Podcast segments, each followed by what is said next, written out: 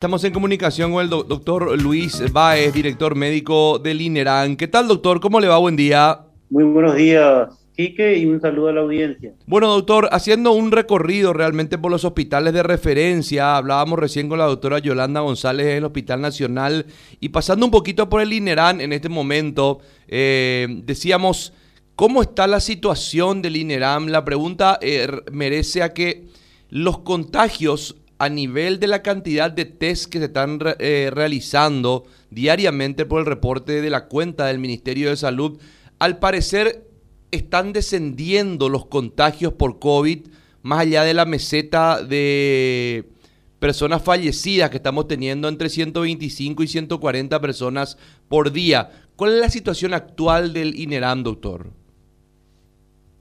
Bueno, la característica más importante de esta pandemia es su que cambia, las situaciones o los escenarios cambian en cada momento. Así como llegamos a tener 130, 140 fallecidos, hoy la realidad es otra, mañana, hoy o mañana puede ser otra. Es muy cambiante la situación. Eh, sabemos que el número de contagios se ven reflejado en la necesidad de unidades de internación, ya sea en camas convencionales y en unidades de terapia intensiva la situación aquí no cambia en cuanto a la recepción de pacientes con cuadros moderados a graves, continúan, eh, las necesidades de camas siguen siendo este, bastante, son bastante pedidos que están siendo tratados eh, a nivel de SEME, por ejemplo mirando, haciendo un poquito de números nomás, doctor, eh, me, estaba fijando que en los últimos cuatro reportes del Ministerio de Salud, mejor dicho, los últimos cinco reportes del Ministerio de Salud, la cantidad de recuperados es superior a la cantidad de contagiados o a la cantidad de positivos en los test, que son varios. estamos hablando ya de un promedio de entre 7.500 a 9.000 tests que se van realizando y la cantidad, repito, de recuperados es mayor a la cantidad de positivos.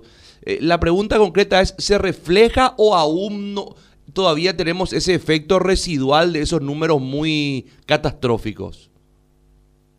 Es así como dijiste la última parte, es aún el reflejo de, esa, de esas semanas terribles que hemos pasado. Eh, primera vez en mucho tiempo se está logrando esa cantidad de recuperados que superen a, los, la cantidad de, contagiados. Eh, pero es muy poca aún la, la, la cantidad para poder decir que estamos o vamos a estar mejor. Tenemos que darle tiempo a que, que siga reduciéndose este, este número de contagios y que la mayor cantidad de gente posible esté ya vacunado o recuperado. Bueno, eh, Blasito. Sí, doctor, ¿cómo le va? Doctor, ¿ustedes se encuentran con problemas al momento, con problemas al momento, problemas administrativos, digo, al momento de trasladar, por ejemplo, a un paciente que ya no cuenta con disponibilidad de cama a los sanatorios privados?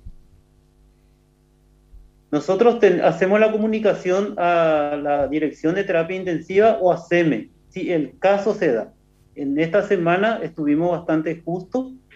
Eh, es muy poco lo que tuvimos que necesitar de, un soporte extra. Nosotros contamos con 110 camas destinadas a COVID, casi la, la mitad de ellos son de terapia intensiva.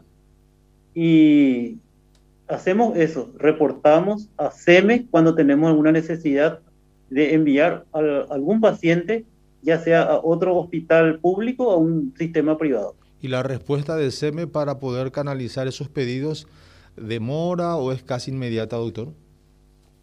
No es inmediata. Tiene su tiempo, comprendemos, porque hay pedidos de todo el país y ellos tienen un protocolo de priorización para todos los casos. ¿Y en, el, tema de los insumos, ¿cómo, cómo vienen hasta ahora, doctor?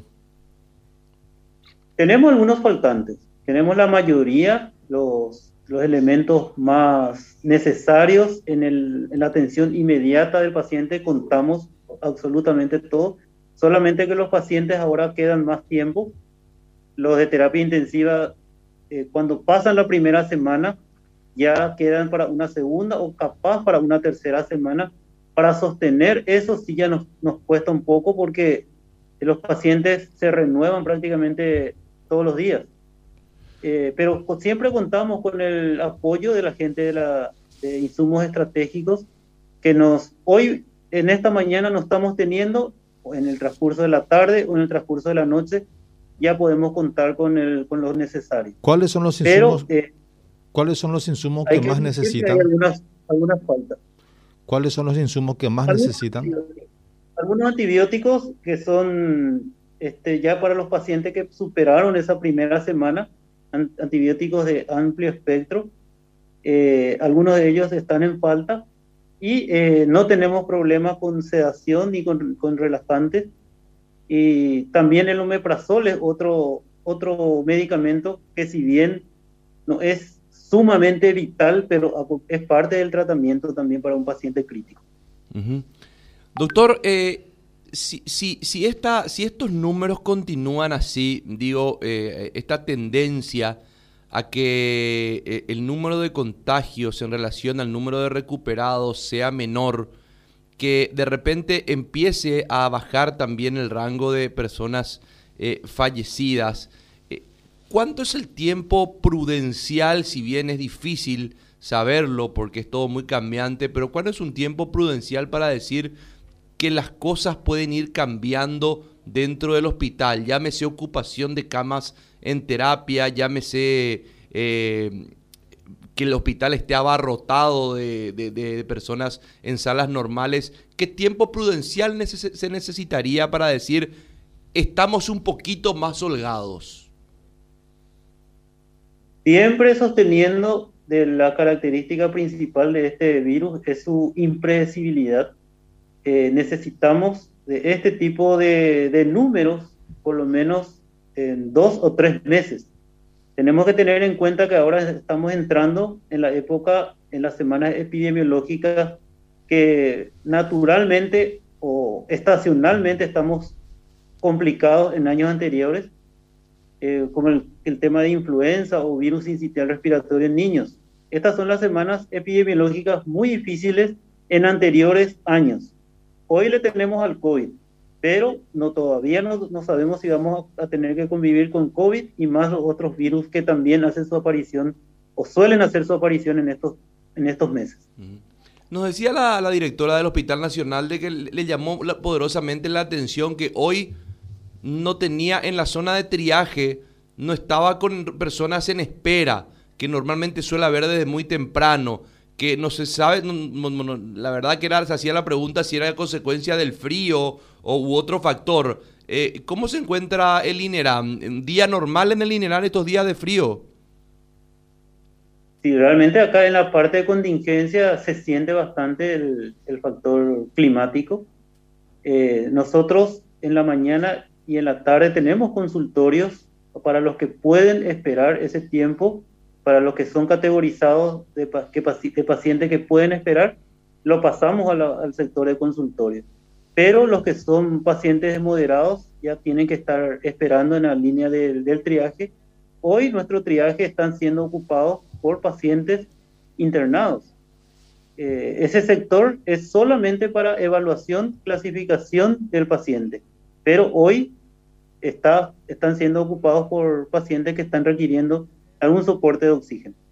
Hablando de oxígeno, ¿cómo están de oxígeno, doctor? Y realmente estamos un poco mejor, estamos más calmados, pasamos también momentos difíciles eh, mediante las gestiones del director con, las instancias correspondientes del ministerio. Eh, tuvimos el apoyo de poder contar con otra no, para cerrar nada más lo que estábamos charlando en relación a la al tema oxígeno en el hospital del INERAM. Sí, estaba hablando de que habíamos recuperado una planta generadora de oxígeno más para el hospital, para el hospital de contingencia, y eso nos dio bastante alivio. Las recargas son ya no son necesarias dos o tres por día, se recargan uno o por lo menos uno cada dos días. Estamos necesitando la recarga nos dio un soporte bastante importante en la planta generadora. Bueno, doctor, le agradezco por su tiempo, muy amable.